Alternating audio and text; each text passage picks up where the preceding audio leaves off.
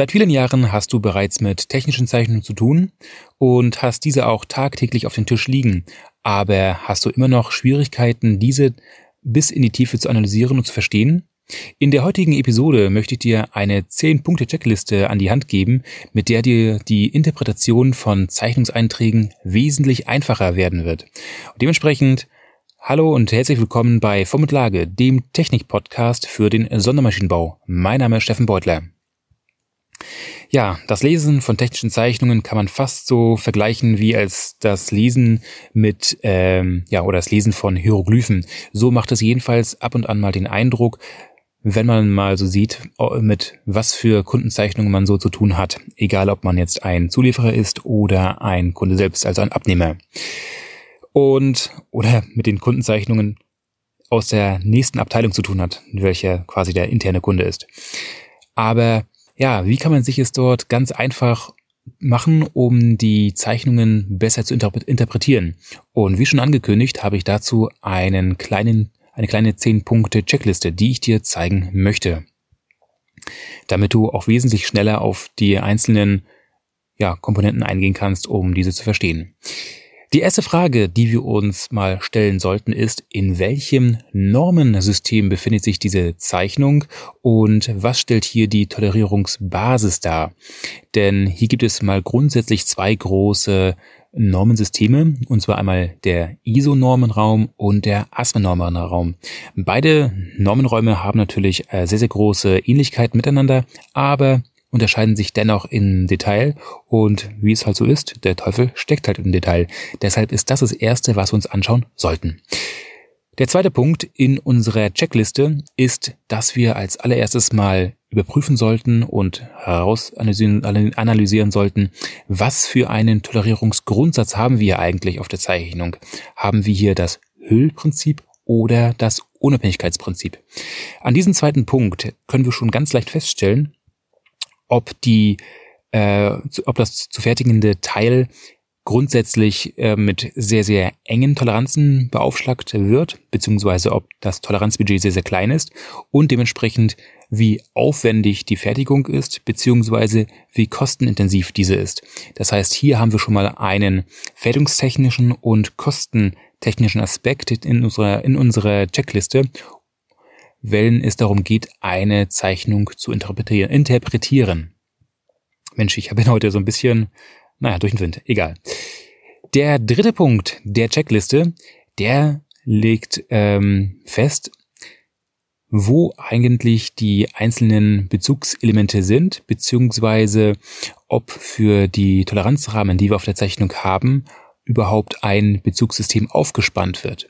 Wenn das nämlich der Fall ist, sollten wir dann auch gleichzeitig gucken, ähm, wo sind diese Bezugselemente und sind diese auch vollständig bemaßt, sprich formgenau und lagegenau. Warum das überhaupt?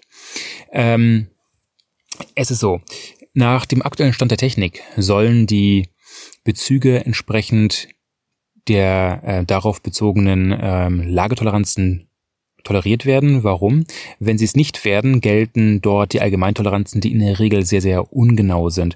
Und möchte ich zum Beispiel eine Parallelität in einer Zeichnung haben, so macht es natürlich auch keinen Sinn, wenn ich eine Seite oder eine Fläche sehr, sehr parallel zu einer anderen äh, toleriere, aber das tolerierte Element dadurch wesentlich genauer ist als das äh, bezogene Element.